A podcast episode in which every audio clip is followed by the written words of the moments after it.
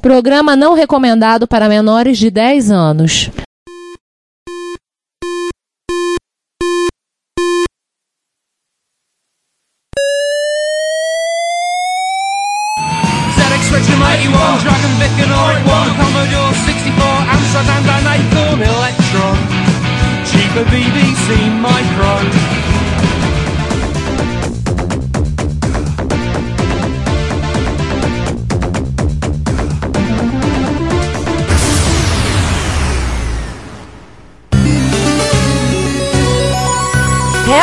Retrocomputaria, porque velho é o seu PC.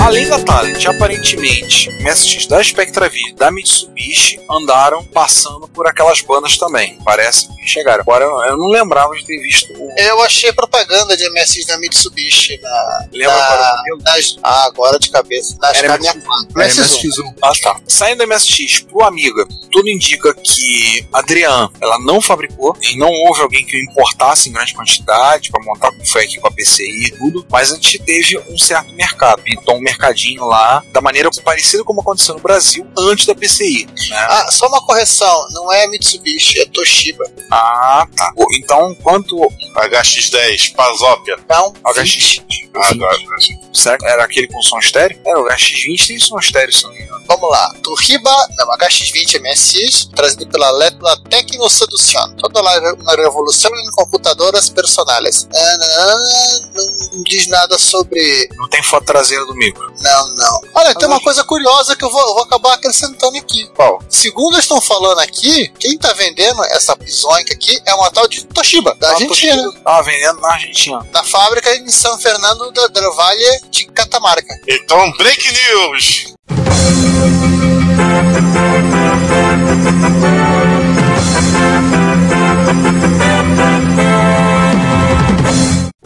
News! Inclusive, uma coisa que eu nunca vi propaganda de, de nenhum MSX até agora. MSX é uma marca registrada da Ashi Corporation no Japão. E então teve MSX oficial Toshiba lá Casta no... 104, número 23, penúltima página. Na última página tem uma TV da Filco brasileira, com tecnologia NEC. NEC. Olha aí. Então, se por um lado eles não tiveram amigo oficial, É, isso aqui era assim, MSX oficial. É, deve ter sido montado na algum lote do HX20 para testar o mercado. É, vamos ver, é o famoso vamos ver no que vai dar. Deve- devia, devia ser absurdamente mais caro que os Talents, por isso que os Talents eram mais populares. Pergunta boba: HX20 é MSX normal, né? Por que tem Randisk? Ah, sim, esse MSX1, tô vendo a foto. Tem o som estéreo. E Randisk? Ó, eu vou contar um segredo: eles só anunciam em uma edição, depois não tem mais. Tio! Na edição seguinte, quem tá no lugar da deles é a própria Talent. Alguém entrou batendo. Ah, na, na anterior também tem. Então, é. Tem os preços dele aí? Não, não. Preço no inbox. Quando tem escrito algo assim desse tipo, preço consulta-nos, porque é caro pro caramba. Com relação ao Commodore Amiga, tudo que indica que a Adriano não fabricou lá. Então, aconteceu na Argentina da mesma forma que aconteceu no Brasil antes do advento da PCI, que foi o quê? Micro sendo importado por vias tortuosas e sendo declarado como trem elétrico. É, isso aqui no Brasil, lá eles iam no Paraguai. É, é, lembrando que o Amiga era vendido em profusão no Paraguai. Nas melhores farmácias do ramo. aqui também era procedência também dos amigos, tirando um outro que conseguia via Miami, mas a maioria também vinha do Paraguai. Uma vez o Moacir, que a gente entrevistou lá atrás no episódio 15, contou que existe um evento, não lembro, discussão de, de empresas que distribuem, produtoras, pessoal de distribuição de jogos. Tem um evento Sim. na América Latina e tem outro evento só para o Paraguai, Nossa, dado o tamanho do mercado do Paraguai, mercado entre aspas, né? É, é o, no documentário do 83, do Garrett, o próprio Nolan Buster fala, "Nós- nós vendíamos tanto Atari pro Panamá, e se tivesse tudo lá, os caras estão comendo console no café da manhã. É, porque do jeito que tava, né? Jesus. E para terminar, a Texas Instruments já estava por lá e ela vendeu o TI 99 4A na Argentina. Então ela basicamente fez apenas a modificação, pegou o modelo europeu, botou o modelo de RF para pau N. Tem um modelo de RF bonito que o Juan ama. Sim, é o único. Legal que pau N é o padrão adotado na Argentina. Eles venderam lá de 1982 a 1986. Os primeiros vieram diretamente dos Estados Unidos, mas a partir de 83 eles começaram a montar ou fabricado, mas no caso é montado por uma empresa chamada SDT SA. Tudo leva a crer, era uma subsidiária da Texas. E ela fazia isso com a versão bege TI. Chegou a ser usado em escola. No Brasil a gente teve muito em escola na época, pouco posterior o CP500 da TRS-80, mas ele chegou a ser usado em escola para ensinar Basic, mas não chegou a gerar competição, muita competição com os outros não. Não apareceu tanto por aí. Era uma coisa mais de nicho, né? É, e a própria Texas ela desistiu desse mercado aí, em 84. O curioso é que eles ainda per- permaneceram mais dois anos sendo vendidos na Argentina. Que nem a história da Commodore americana faliu e a Commodore europeia não continuou produzindo. É, um pois tempo. é. Mesmo esquema. Vou trocar o link aqui, porque esse aqui, esse aqui tá mais interessante. Tem outras fotos aí, propaganda. Vem cá, agora perguntar ao, ao pauteiro aqui. Nós já falamos de SX da Argentina, falamos de ZX Spectrum e ZX81. Falando do Pecos, me lembra algum desenho animado antigo que falava que tinha esse nome. Personagem que era se chamava Pecos. Mas eu não vou lembrar qual é. Falamos de um monte de coisa, falamos de Commodore, Falamos de Atari também. tá? falamos de Atari e, e Apple II, tem não? Vamos falar daqui a pouco. Ah, tá. É, isso aqui não é um podcast sobre viagem, mas vamos dar uma dica de viagem. Se você estiver lá em Buenos Aires, visite o Museu de Informática da República Argentina. Dá uma passada por lá, dê uma passadinha, visite esse museu. Aproveita e manda as fotos pra gente. É, A por gente favor. gosta de ver foto. A gente gosta de ver foto, ver foto de viagem, tá? E foto de encontro, foto de coisas relacionadas a, coisa, a coisas assim que são interessantes. Manda pra gente, tá? E aí a gente vai atravessar os Andes, passar pro outro lado da cordilheira Vamos pular o morro. e falar daquele país que é uma tripa, né? Sim.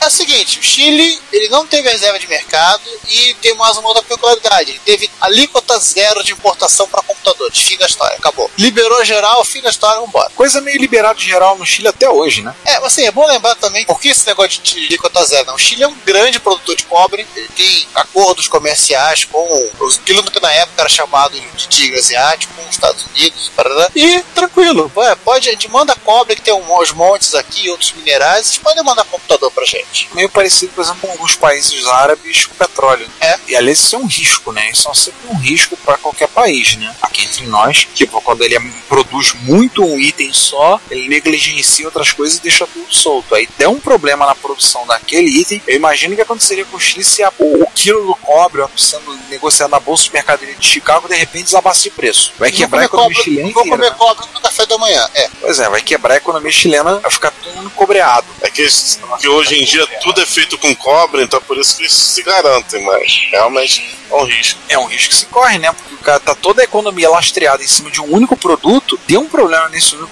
É, produto. eles, ou têm, alguma eles têm coisa. outros minerais que eles exportam também, mas basicamente é minério da história. É. É, lembrando Sal o também, seguinte, né? é, não, o salitre, eu acho que já, já não tem tanta validade no mundo de hoje. Ele Ah, pode sim. ser, ele É. pode ser é, hoje o pessoal faz uma, dá o mesmo efeito com química pura. Aí ferra moderna. Mas enfim, voltando ao. Ao Chile. Lembrando que o Chile é um país portuário, né? Sim, é um país com uma costa gigantesca que a largura do país não chega a 250 quilômetros. Mas a compensação é uma tripa de, sei lá, 6 mil quilômetros de comprimento. O principal, né? O porto de Valparaíso até a abertura do canal do Panamá era o porto, era a escala obrigatória para quem fazia aquela baldeação, pegava aquele navio circular que fazia Atlântico Pacífico. O que dava a volta, né? Mas isso É, aí é então- século XIX, né? século XIX e comecinho do século XX, ou seja, ou seja, ainda hoje esse porto é utilizado para isso. É porque Sim. existem navios que não passam no canal do Panamá, né? Aham. E é obrigatório você passar lá, inclusive você troca o motorista. É porque só pode fazer esse trecho, a cabotagem só pode ser feita por marinheiros chilenos, né? É, só, só os motoristas que conhecem a estrada. Mas enfim, a gente já falou demais de minério, de comércio exterior, de navegação. Isso não podcast nada disso, retrocomputação e vamos voltar. Cara, o Chile foi quase que o esquema como foi na Austrália, né? Tinha um pouco de tudo, né? É meio de caminho também, né? É, é o, o ponto de ônibus, né? Entre nada e coisa nenhuma. É, o Chile teve de tudo e mais um pouco. É, teve até clone de PC fabricado pela Casio, pela Epson, pela Panasonic, pela Sanyo. Cara, eu não imaginava que eles chegaram a fazer clone de PC naquela época. E lateral de multitech. Aliás, se vocês pegarem as revistas, eu usei muito uma revista chamada. Alguém me ajuda aí que eu esqueci o nome. Da multitech? Não, da revista. Ah, tá. Ah, Se você quiser enviar um comentário, crítica construtiva, elogio ou contribuir com as erratas desse episódio, não hesite. Faça! Nosso Twitter é arroba retrocomputaria, nosso e-mail é retrocomputaria.gmail.com e nossa fanpage é facebook.com retrocomputaria. Ou deixe seu comentário no post desse episódio em www.retrocomputaria.com.br. Como sempre dizemos, seu comentário é nosso salário. Muito obrigado e até o próximo podcast. Microbyte. A Microbyte, você vê, inclusive, a evolução, porque eles começam a vender os pneus com vender clone de PC, não sendo anunciados, né? Aí daqui a pouco você vê que a Multitech ela, ela tá lançando uma nova linha de clone de PC chamada Acer, e em algum momento ela para de chamar de, de Multitech e vira só Jade. Fica só lá Acer com o nome, né? Então é interessante saber, por exemplo, Casio, Epson, Panasonic e Sony fizeram clone de PC. E aí tudo bem, mas não sabia que fizeram naquela época. Isso é curioso. Ainda tinha os representantes de fabricantes vindo dos Estados Unidos como a Corona, né? Vou botar um parênteses rápido. Eles não conseguiam vender esses clones no Japão. É, por motivo óbvio, né? Não tinha acentuação Japão, japonesa. Japão, as linhas de 8 bits ainda eram super populares e em 16 bits, isso pelo menos falando até 86, o NEC PC 98 era é, dominante no mercado. Eu tô falando de 86. Então, eles, tipo, até você via anunciando, mas era muito pouquinho. Fora que tinha um probleminha, né? O DOS ainda não tava 100% localizado pro DOS que eu digo, DOS pro Ah, DOS de PC. o Não tava 100%. É, o, MS2 não, ainda não o João não acentuava em japonês, pronto. É, não tinha os caracteres japoneses. que era o Coisa- suficiente pra gente ter essa discussão e, e entender por que, que eles exportavam para países que, inclusive, no- assim, o Chile tem essa tradição mesmo de importar coisas bizarras vindas da Ásia. Carro da Samsung. Exatamente. Samsung Motors, depois Renault Samsung. Eu acho até que a Renault finalmente é, largou o nome Renault Samsung. Mas eu sei que eles pararam de importar pro Chile. Mas, mas volta e meia você tá pensando já com Renault Samsung. O carro da Samsung é igual o celular da Samsung. Esperamos que não, né? Não. O, não. Eles colocam Olha- os produtos de botar o volante no meio. Não. Posso dar uma de Não. 10 agora? Vai. Isso não é um podcast Mas sobre isso não é um podcast sobre carros da Samsung. Mas o interessado é bem interessante, de certa maneira, muito do, do que assim, do que, a Samsung coloca nos celulares dela. É a ideia, na verdade, que ela trouxe do carro, que é aquela coisa de ter o showcase né, do Shareball. Mas enfim, isso não é um podcast sobre Shareball, não sou não podcast sobre carro, não é um podcast sobre celular. E hoje tá difícil. Hoje realmente tá difícil. O que vocês acham dessa tal Sinclair Chile? A gente não sabe se era realmente uma empresa que pertencia ao pertencia à Sinclair ou se era apenas uma empresa que pegou botou o nome Sinclair Chile para chamar a atenção, assim como teve a Konami Software no Rio de Janeiro, né, como Soft House e, e outras que usavam, tentavam tirar uma casquinha do sucesso das outras empresas. Não sabemos. E falando em Sinclair, adivinha quem estava lá? Quem também levou coisa pra lá, a Micro Digital. Amigo digital. Então, assim, a Sinclair Chile vendeu, comercializou os ZX81 e os ZX Spectrum. A Micro Digital vendeu o TK90X lá. De- detalhe, Ricardo, a Sinclair Chile, ela vendeu não só as máquinas da Sinclair, como também da Timex Sinclair. que é americana. Portuguesa. A vinda de Portugal, mas a É. Timex Sinclair vendia nos Estados Unidos. É, mas depois sim, a, a subsidiária norte-americana ela foi fechada e só ficou a portuguesa. Ai, cachopa, se tu queres ser bonita, arrebita, arrebita, arrebita. Ai, cachopa, se tu queres ser bonita, arrebita, arrebita, arrebita. Agora, grandes questões da humanidade. Os TK Span tinham suporte ao NTIL, ao ponto de exclamação invertido? Eu não lembro agora disso. Isso não tinham. Da Argentina não tinha. Isso, Ah, eu, isso não- até porque eram máquinas que vinham de Portugal. Eu não tenho certeza, mas eu acho que o TK90X. Eu, assim, eu não vou botar isso, mas eu não, não sei. Que o TK90X ele tinha, ele Vamos- tinha ele vamos- Ah, vamos seguir adiante? Vamos, vamos- é, vamos Então- ver se e, e- e eu acho que se tem algum ouvinte nosso com um TK90X, a gente não chileno, por favor, tire essa dúvida pra gente. Chileno ou Argentina, também. Exatamente. Agora, curioso que até 87, os X81 não tinha programas sendo publicados, enquanto isso foi um ano depois. No Brasil, no início de 86, Já era. Ah, já é da 86. já- Acho que até 87 você não encontrava, às vezes, alguma coisa de 81 na microsistemas. Mas acho que no final de 86 ela já tinha lançado. Mas em 87 não tinha, assim, tinha aparecendo nas revistas. Quanto a Commodore, nós tínhamos a empresa, nós citamos, a CPL Computadores Personales, que em importava os computadores da Commodore e as distribuía no país. As melhores lojas do ramo. E aí, entre elas, a loja A Falabella, uma loja de departamentos grande. Aliás, uma curiosidade: no Brasil, loja de departamento é uma coisa que morreu, não existe. Mas se Até você a vai. loja americana. É, a loja americana, ela não chega a ser uma loja de departamento clássica. É, É. não é igual a México. Como a gente conhecia, tipo, mescla, mapping e, né, e Santis, né, que talvez e no Chile, na Argentina você tem a Falabella, no Chile você tem a Paris, que é a Cencosud, a Cencosud e a Falabella são as grandes rivais do varejo chileno, e tudo que a Cencosud tem, a Falabella também tem vice-versa. Só para lembrar uma coisa: moradores do Rio, Sencosud são as donas da rede de supermercados Presunic. É, e o pessoal de Sergipe, a Cencosud é dona da G Barbosa. E o pessoal de São Paulo, a Falabella é dona da Soudimar, que tem alguns lugares aí em São Paulo. Então, assim, E é material de construção. tem assim, a perfil de loja de departamentos, você não tem mais no Brasil. Parece que o corte inglês espanhol tem loja no Chile também. Mas aí lá eles são minoria. Não, não, eu acho que eles saíram do Chile. Eu acho que Saíram do Chile? Saiu, saiu do Chile. É, é muito difícil você competir com um Cencosud com Falabella no Chile. O tamanho deles é destruidor. É, é um- que ele ainda tá, tá competindo com o Guanabara, né? Pior do que competir com o Guanabara.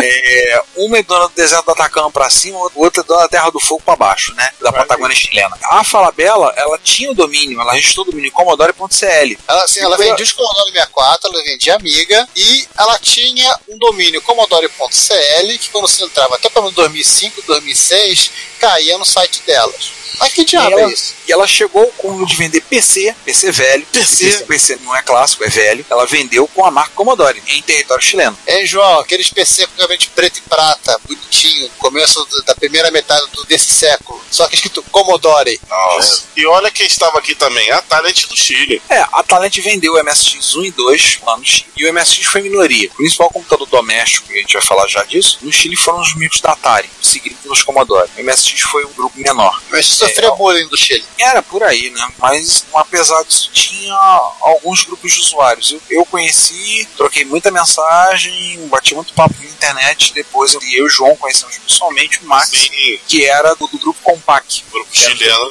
de MSXeros. Eles fizeram um emulador de Spectrum, fizeram alguns demos. A gente chegou a trocar algumas ideias lá nos primórdios, né? em tempo que a internet era um terreno baldio, só tava eu e o mato no meio do terreno, né?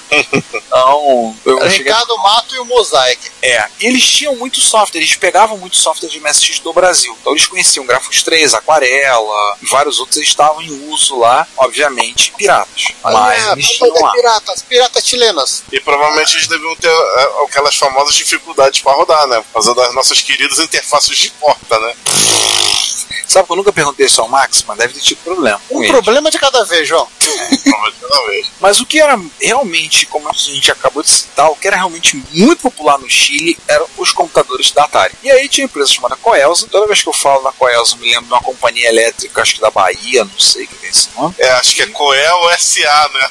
É, achei uma coisa assim. E nos mesmos moldes da Skydata. Então o que eles faziam? No Chile eles venderam o 600XL, o 800XL, o 65XE, o 130XE e venderam o Atari ST. Agora, um parênteses que eu me lembrei, saiam para os países, mas lembrar que algum tempo atrás, um ouvinte nosso, né, um abraço pro Daniel Campos, ele comprou um tempo atrás um Atari 8-bit, acho que era um 800 ou 1200XL que veio da Venezuela. 800. Eu lembro. 800 Dentro. ele veio da Venezuela. Então, pra quem acha que a Venezuela só exporta petróleo. É o e- mesmo lance do Chile. Se eles tinham petróleo, vendia petróleo e comprava qualquer traquitana, qualquer porcaria que os Estados Unidos vendiam pra ele de volta. Exato. qualquer coisa que estavam vendendo, né? Pegando. E aí que eles fizeram a localização dos manuais, né, para o espanhol, e aí muitas vezes forneciam material junto com programas, traziam alguns programas de demonstração, vinha junto com os atalhos. Fita verde. Ah, um- já que você falou do Daniel Caetano, Então, Daniel Campos. Daniel Campos, eu vou falar também de duas coisas que ele comprou no- na Argentina. Eu deixei passar batido, mas como ainda tá no programa, vale, vale citar. Que ele comprou um, um Commodore 128 na caixa, mas não era Dream. Pergunta por quê. Eles também vendiam sem estar marcado Dream. O- e o Talent de MSX2, que até ele levou em encontro. Não sei se o Ricardo lembra. Eu lembro que eu me arrependo de não ter comprado esse talent dele.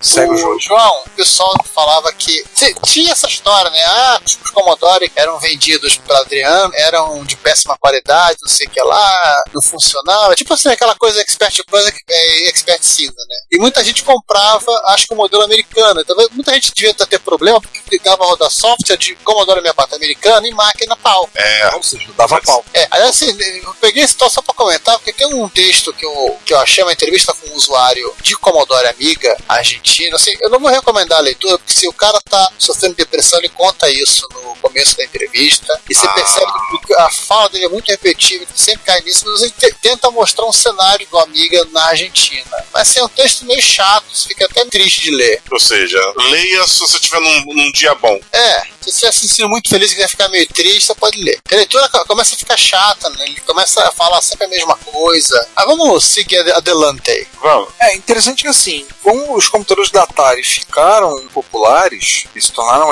equipamentos populares, daí começou a A surgir. base de usuários é muito grande, o usuário precisa de software, o computador não funciona sozinho, né? Aí começou a pipocar algumas soluções de hardware, começaram a aparecer. Aí, por exemplo, tinha a solução da TurboSoft, que eram, eram cartuchos, que eram a multicart. Turbosoft era uma empresa de sócios argentinos, eles foram pra lá pra vender isso. A TurboSoft começou a lançar multicart. Sim, multicart, 8-bit. multicart pirata, tá? Pilata! Aqui no Brasil, a gente teve pro Atari 2600 coisa parecida. Então imagina a mesma coisa, até porque tem muito jogo que é igual também no Atari 8-bit. Hoje, imagina, imagina a mesma coisa pro Atari 8-bit também. João, Com 2600. cartucho de 8, 16, Ah, não sei- Hein, João? 2600 teve cartucho pirata tudo que é canto do mundo.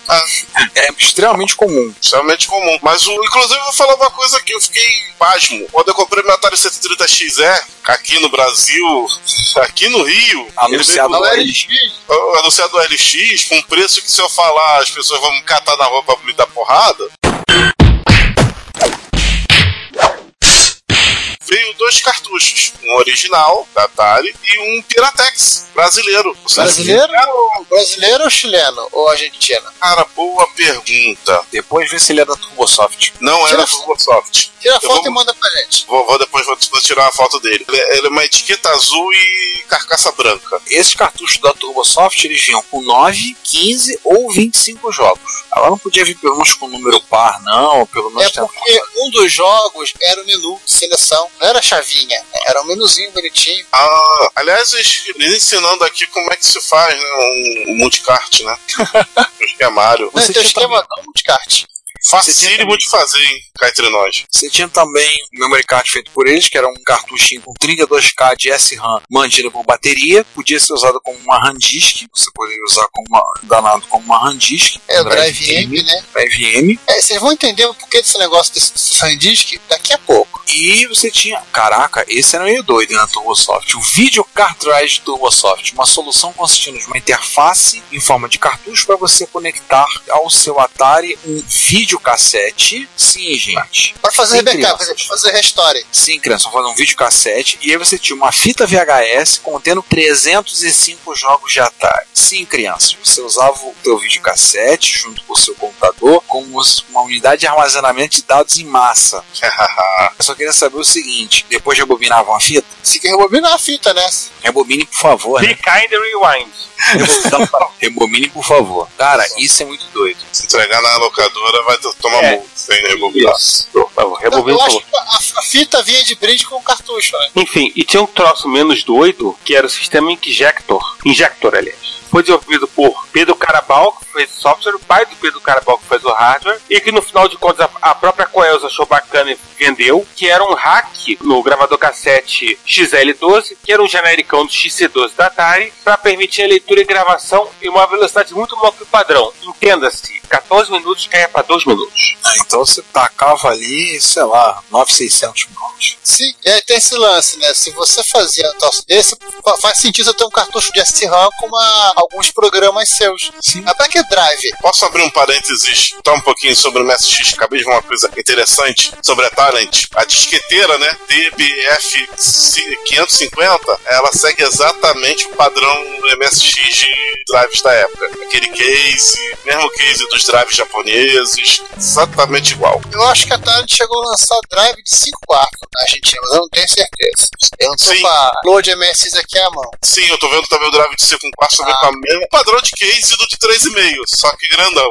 Voltar um pouquinho rápido pro, pro Injector, tempos depois os fabricantes de software do Chile começaram a butir a rotina de carga rápida direto nos, nos programinhas deles. Você não precisava usar fazer a conversão do teu joguinho. Bom, a gente já falou de hardware e tal. Vamos, falar de revista? Falar de revista. Uma revista que era muito popular, a Microbyte, que era uma mistura meio que da Microsistemas com a Info, não a, a antiga revista com o antigo mercado de TI, mas a mais antiga, a Info, que era publicada pela editora do Jornal do Brasil, e que misturava um pouco a questão da parte, tanto a parte do robista, do micreiro, quanto tempo se fala essa expressão micreiro, com o área comercial, empresarial, mas ainda tinha lá, foi publicado e ainda tinha direito até comentários engraçadinhos sobre a capa do mês, né? Sim, é a parte mais dispensável da revista. Legal, e só cara. de curiosidade, eu achei umas quatro revistas só pra máquina Atari. Só uma coisa, era o, o maluco que fazia isso, fazia os comentários engraçadinhos, era o ombudsman da revista. Não, ficava no índice, tinha uma cópia da, da foto da capa e um comentário idiota. Alguém veio do mundo dos tiozões.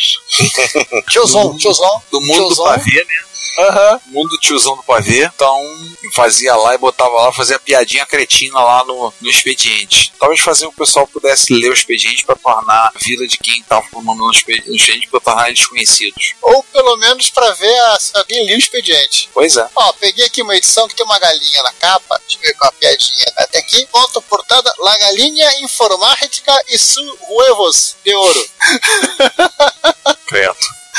Ah, Giovanni, você fez um levantamento de preços dos equipamentos? É, dessa microplanilha aí, eu consegui pegar, pegar numa outra revista uma relação de preços, eu consegui usar a Wikipedia para me ajudar com a conversão de valores e cheguei nessa tabela simpática aqui pra gente ter uma ideia de quanto mais ou menos custava alguns computadores e o pessoal vai conseguir entender por que, que o Atari 800 era tão popular. Caramba, ele custava 295 dólares. Aí você tinha o Commodore 64, 494 dólares. E o ZX Spectrum 48, 303 dólares, também competindo com o preço com o Atari 800 XL. Aí você vai pegar o Apple IIc o Apple IIe, 2.000, 2.290 dólares. Só que tem um detalhe, o Apple IIe é só o modelo basicão com 104K de RAM, tem nada. O 2C acaba sendo até mais útil que ele. É. Não, e tem um outro detalhe, tipo, você, você vê a, a escadinha de preço, ele sai do- ali do preço do, do Atari, do Spectrum, pula depois com o 64, depois tem o MPF3 e o NEC PC81 01A, isso mesmo, Um dos raros lugares onde foi vendido fora do Japão. tá em torno de 700 dólares, e aí você pula para 2 mil dólares, que é quando tá saindo o, o Apple II. O Apple, O Apple II E é aí- o original oficial, né? E aí você pula para 4K, que é o preço do Mac 128, e de um PC com 128K, que é com a Elsa. Não, o próprio Também. BMPC, não era o clone. Ah, era o próprio? Mas O era, próprio-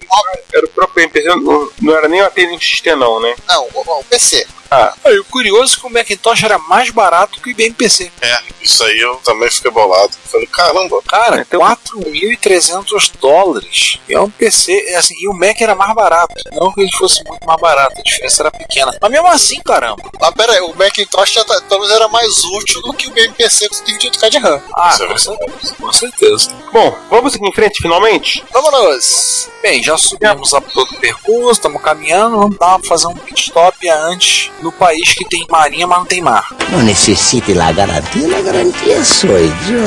Não, o Paraguai não tem Paraguai? marinha. Não, quem tem marinha e não tem mar é a Bolívia. Não, mas o Paraguai tem uma marinha, sim, pra cuidar dos rios. A marinha, tudo bem. Pra quem não sabe, a marinha no Brasil também é quem cuida do patrulhamento, de cuidando dos barcos nos rios também. só que a gente tem mar, né?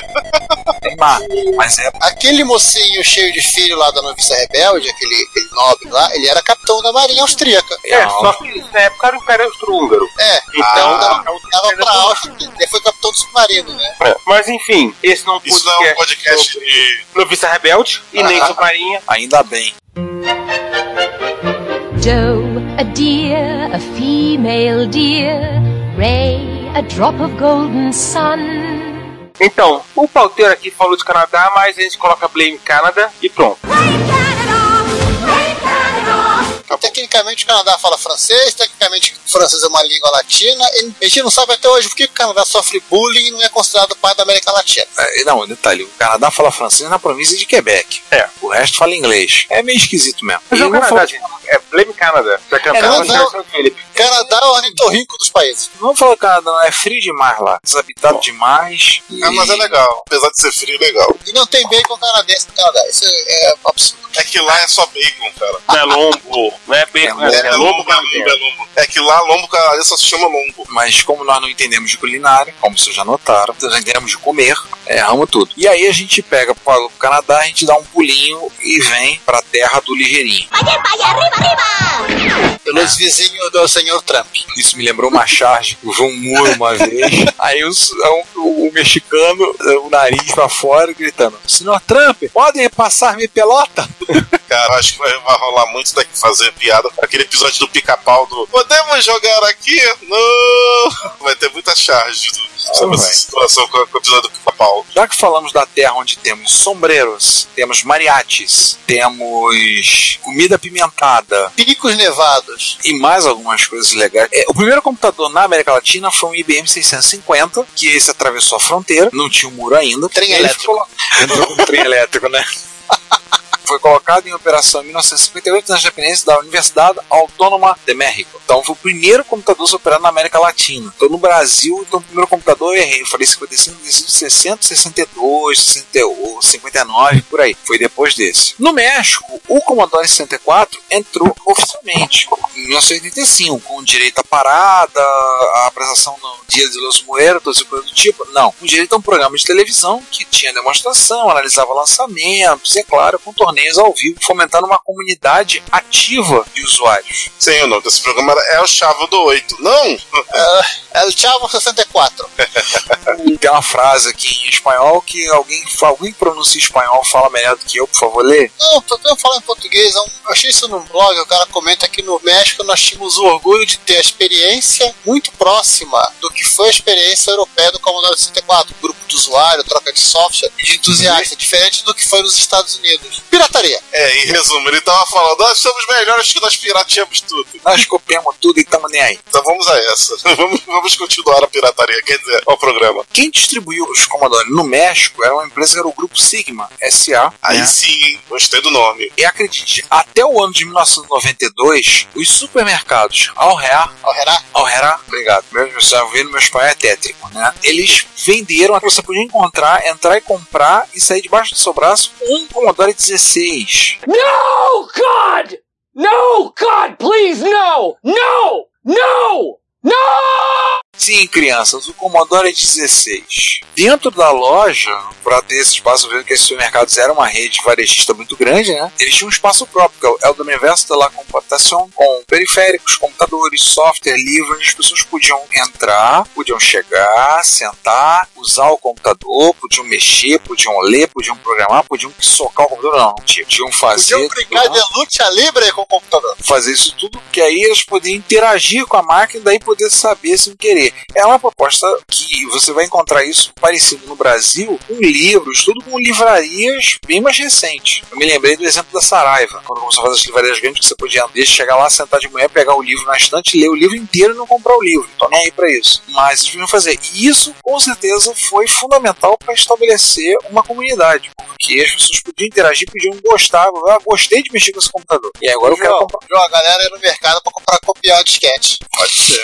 É, mas cara, ia hein? 1541? Ah, enquanto os pais estão fazendo compra, eles ficavam lá. Bom, mas cara, as compras vão ter que ser grandes, tem que comprar meio mercado. A fila? Tem que contar o arroz. Pra ganhar É. tempo, você fica contando os grãos de arroz. Aí a Sigma se organizava os campeonatos de produção de software, pô, maneiro isso. hein? Quatro campeonatos entre 1985 e 1989 foram feitos, a produção de software. O pessoal que ganhava, assim, os vencedores, eles tinham software destruído pela própria Sigma. O pessoal fala assim que infelizmente era uma coisa tão local, tão regional, que infelizmente muita coisa se perdeu, assim, não tem registro. Talvez um ou outro software tenha, Sobrevivido. tenha assim, sobrevivido. Saindo dos Commodore, que eram os mais populares, tinha o Atari 8 bits e o Atari 16 bits sendo comercializados lá. Em especial do 65XE tinha uma fonte de alimentação menor, não é grande coisa, porque a fonte é um trambolho mesmo, e manuais em espanhol. As escolas e institutos localizados próximos da fronteira estadunidense, houve muitos TR-80 Fala que é modo 1 e Fala modo que 3. você tem que falar o seguinte: fala que é a fronteira perto onde vai ter o muro. A fronteira do muro, pronto. É, acho que a gente já fez essa pedra quatro vezes hoje. Tudo bem, paciência, cara. A gente vai ficar fazendo. vamos, vamos tentar ser criativos.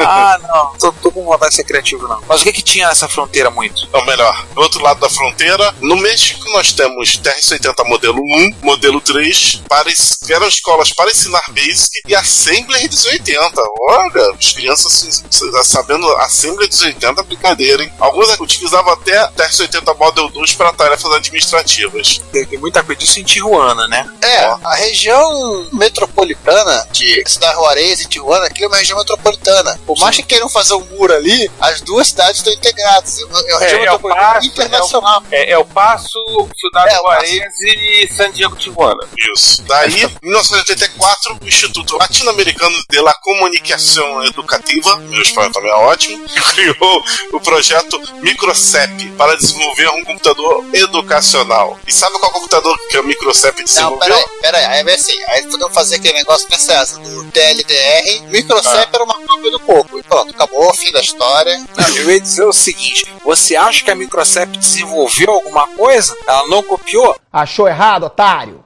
Ela copiou e fez do pouco. Isso gerou muita polêmica. Isso é um link, você vale a pena colocar, é um link de uma revista de 87, 38, que os caras digitalizaram, né, né, redigitaram e publicaram como fosse uma um post atual dessa época. Eles estão literalmente chamando o troço, um treco de sucata. Curiosa que eu vi, o primeiro modelo ficou pronto em volta de 1987 do Microcep 1600. Tem algum clone de coco que você conhece com o número de 1600, Giovanni? Olha, o Danacon. Eles fizeram o Danacon?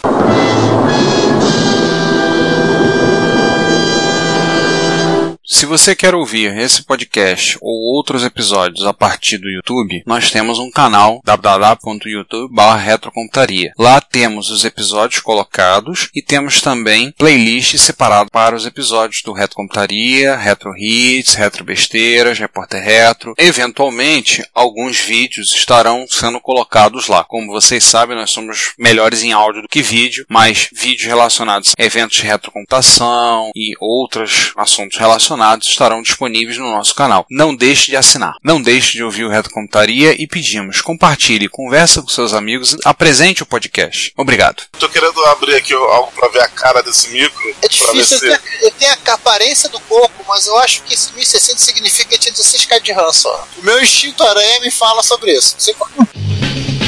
Spider-Man, Spider-Man, does whatever a spider can. Ao contrário do micro da Dynacon, tinha 64, né? É. Não tem foto dele, infelizmente. A única foto que eu, que eu vi é a preta e branca. Acho que é no próprio livro do Coco, do Buzz Petrie e do John qualquer coisa. Esqueci o nome dele agora.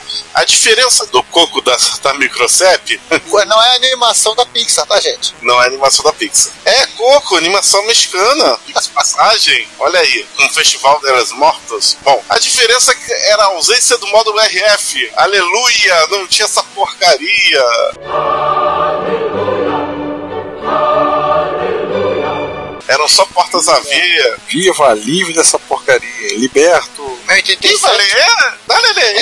Viva É que assim, eles vendiam o microcep, já, eles distribuíam o microcep já com monitores, então não precisava ter o RF pra ligar a televisão. As portas e joysticks viraram escrito mouses, mas eu acho que a pinagem deve ser a mesma. É mesmo, o cara comenta que se ligar um joystick aqui vai funcionar. E a unidade tinha umas portas chamadas AD Output e AD Input, que eu não tenho a mínima ideia para que serviam. Você é torcida do Cimento. Como é que é, César, aquele time lá da. O Cruz Azul, Cimento Cruz É, Azul. você é torcida do Cruz Azul, não faz a menor ideia do que servem essas portas de, de é, conversão analógica e digital aí. Não se preocupe. Detalhe, por compatível com aspas, por compatível com aspas, entendo-se que as ROMs tinham identificadas como Dandy com o Prat 1982. Nossa. Que isso? Mais cara dura impossível. Mas ele, é- eles tiveram, tinha uma equipe de programadores que desenvolveu uma série de programas educacionais que eram distribuídos em cartuchos, fita cassete, muito depois de sketch. Programas feitos em Basic, em linguagem de máquina, bem gráficos, diversas aplicações educacionais, né? Sim. Posteriormente foi introduzido o Microsep Model 3, que era um TR-80 Color 3. Sério mesmo? Então seria um único modelo, um único clone conhecido do Coco 3. Não, não, não era clone, não era clone. Continua lendo, você vai entender. Ah, que era o mesmo TR-80 Color 3 com outra etiqueta. Ah, tá. O modelo 1600 foi renomeado para Microsep Model 1. Parece que houve um Microsep Model 2. Pera aí, eles importavam o Coco 3 e vendiam? Sim, aquela famosa linha de montagem que você tinha um cara que tira etiqueta, outro cara que cola outra etiqueta. Em resumo, rolou um efeito gradiente aqui na Microsep. A gradiente co- começou copiando o Nintendinho e depois vendeu o Nintendo oficial e o Super Nintendo. É, algo assim. Parece que uma empresa que era ligada à própria Radio Shack, chamada Texatron, que não deve ser um Autobot, era a empresa encarregada de fazer a montagem dos equipamentos que eram trazidos dos Estados Unidos e montados no México. Ah, O Microsoft Model 3 era o Coco 3, fim da história. cara, estavam de parabéns essas empresas mexicanas com os nomes Sigma, Texatron. O pessoal tava dando um show de criatividade nos anos 80. A Skydata é mais legal. Ah, é, a Skydata É, também é legal. é, realmente que a data vence hoje o duelo dos nomes.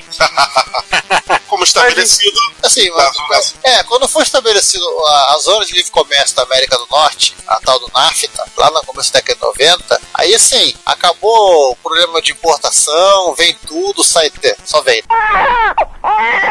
E aí o, o Microcep e tudo o resto foi pro saco. provavelmente agora eles vão ter que fazer mais micros clássicos de novo. Não, inclusive, até as empresas que montavam os clones de PC no México, que eram poucas, parece que tinha algum tipo de, de proibição legal dos caras fazerem essas máquinas, também foram pro vinagre. Nossa. Pois é. Bom, então acabou, né? Ou não? Não, agora vai falando de Apple. Vamos. Tem uma sessão, lembra que a gente perguntou, comentei sobre a Apple lá atrás, quando a gente tava falando do Chile, foi até falou, não, depois a gente vai falar de Apple. Então agora a gente vai falar de Apple II. Por que o Apple está separado dos outros micros? Porque foi uma coisa muito igual em todo mundo, então ficou mais fácil de fazer isso do que falar três vezes a mesma coisa, né? Hum, É, os computadores da Apple, especificamente o Apple II e posteriormente o Macintosh, eles foram comercializados em diversos países da América Latina, onde quase sempre eles eram importados por alguma empresa visando a venda local. Mesmo no Brasil, pós reserva de mercado, a Apple não aportou rapidamente. Ela demorou para chegar no Brasil. Havia uma empresa, eu não consigo lembrar o nome dela agora, mas se eu procurar nos meus arquivos eu vou achar o nome dela, que era representante da Apple no Brasil. sim, eu me lembro dela. Ela é uma empresa de Ficava em Ipanema, no Rio, não era? Eu só sei que começava com J. Jocicler. Não, não, eu lembro que começa com J, o nome da empresa, mas assim, acabou. Se eu lembrar, eu comento nos comentários, não se preocupe. No Chile e no México, teve Apple II e chegou-se a ter inclusive desenvolvimento de programas comerciais para eles. Foram feitos programas comercial para o Apple II. Chega no Brasil, a gente teve, sei lá, acho que 15 empresas diferentes produzindo clones de Apple II. E aí você vai, por exemplo, leva para o Sudeste Asiático, você também tem Várias. várias lá. Mais várias Na ainda. Incontáveis. Na China, inclusive. E nos Estados Unidos, a laser. É, mas eles eram feitos na própria China. Mas nos próprios, dentro dos Estados Unidos, você procurar, começar a folhear as bytes da época, você vai descobrir que havia empresas que vendiam Apple II pirata. Eles não falavam de que eram Apple II, mas eles vendiam. É, Lá. Não que fosse uma tarefa assim muito hercúlea você copiar um Apple II. Sim. Basicamente, acho que qualquer estudante de eletrônica consegue copiar um Apple II. Não é nada não é muito complicado. E por último, a gente lembrar, o primeiro clone de Macintosh feito no mundo, e aí nossos curiosos pro pessoal da Unitron, o Mac 512, gerou aquela confusão toda, que eu lembro de ter visto na imprensa eu falando, todos nós vimos, presenciamos isso. a gente Empresa não especializada, é bom lembrar. Foi uma das primeiras aparições de computadores fora do Ah, é o futuro. Na, na Fora daquela imprensa- reportagem sem noção. É, Do Globo Repórter, né? é tipo, ah, O, o, o música do Kraftwerk tocando, né?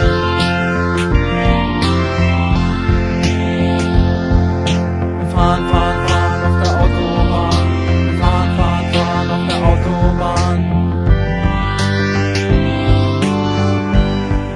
Eu acho senhores, o que são? Onde vivem? Do que se alimentam? É. Aí toma ali cartvert di- direto do fundo. Eu Eu, acho estou que pronunciando foi a- errado em algum, em algum ponto, mas tudo bem. Mas tudo bem, não importa. Foi a primeira reportagem falando de micros, fora dessa coisa meio zoológico, futurista, na imprensa mainstream brasileira. Acho que foi justamente com essa. com o contencioso do Mac 512. É, em algum momento a gente vai voltar a esse assunto. A gente tem a intenção de fazer uma pauta, um episódio explicando, falando dos acontecimentos do Mac 512. Então até fica aí, cara ouvinte, se você conhece alguém, tem algum contato com alguém que teve movimento, Ou se você é esse contato, ou se você é a pessoa que teve movimento, por favor, fica sabendo que a gente gostaria de poder sentar para conversar com você ou com essa pessoa. Temos muitas, assuntos, muita coisa a ser perguntada, muita coisa que desejamos nos inteirar sobre o assunto. Sim. Temos uma cadeira e uma corda, já tá. Quer dizer, eu- eu esquece essa parte.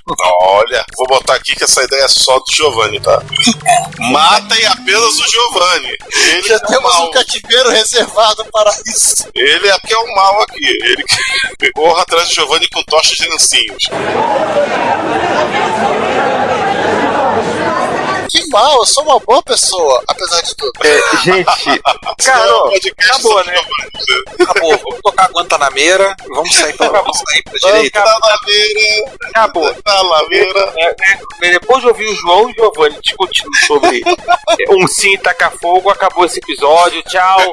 Benção, bom dia, boa tarde, boa noite, fui. Pera aí, pô, você tá indo embora e o gerador automático de pauta, alguém largou ele rodando aonde? Cara, sei lá. Mas é claro! Estamos agora com uma nova versão do generador automático de pauta. Mas essa versão tem que rodar num Perco 128, poxa. É, temos que arrumar uma televisão N agora. Ih, cara, se você tivesse falado comigo, eu tava com uma Pauene dia desses. Ih, consegue comprar de volta? Consigo, vou lá e compro. Beleza. Também tá de Vá. problema resolvido. Vê se consegue até os próximos episódios pra gente poder saber. Consigo, consigo, consigo. Rapidinho. Então, dessa vez a pauta vai ser rodada num Perco 128, só pra ficar, como é que é, condizente, já que ele é o único micro 100% fabricado em América Latina. E comigo é autóctone da América Latina. Isso. Autóctone, uma palavra bonita, né? Não sei o que dizer, não. Durante muitos anos a gente pensava que era MC1000, só que não é. É, o que a gente não sabe hoje é que, qual é a do MC1000, mas. Não é o o Rotokine, esse treco aí que o Giovanni falou. Ai, que burro, dá zero pra ele. Autóctone. É isso aí. É, enquanto eu vou do dicionário procurar saber o que é autóctone, obrigado por terem ouvido até aqui. A gente retorna no episódio 85, mas na, em breve, antes, vocês já vão aturar a gente no Repórter Retro. Então, mais uma vez, nosso muito obrigado. E eu vou saindo ao, ao som das maracas. Com licença.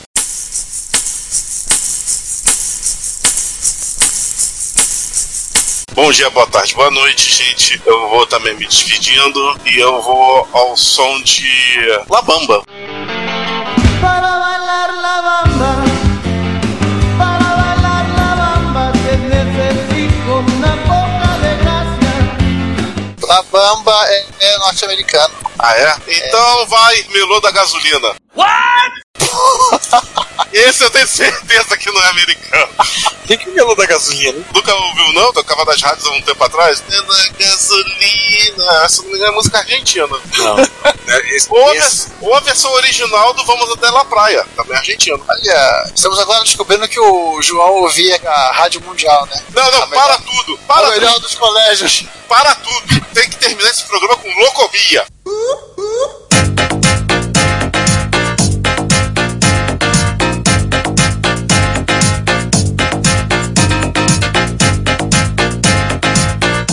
Locomia Locomia é espanhol. Ah, é espanhol. Droga. É, então vai melô da gasolina mesmo. Não, Enfim, vai eu, botar- alguém vai de Guantameira e eu volto pra dizer que eu tô me disponibilizando ao som de Bomba Estéreo e Charlie Garcia, que são muito bons, por favor, vocês deviam ouvir. Ah, e Fito Paz também, que é muito bom. Bomba Estéreo, Charlie Garcia e Fito Paz. Todo el tiempo estabas dando vueltas y más vueltas que pegué en la vida para tratar de reaccionar.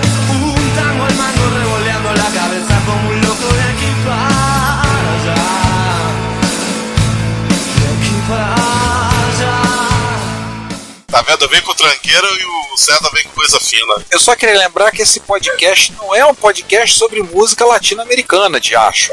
É verdade. Enfim, tchau. Tchau. Vocês estão ouvindo Guantanameira tocando no fundo aí, talvez. Eu quero. Não, Eu quero não, eu, tá? sou- eu sou, eu sou o lá do Cadillac e a gente se despede. Pronto. Pronto, whatever. Tchau, gente. Fui. Chega.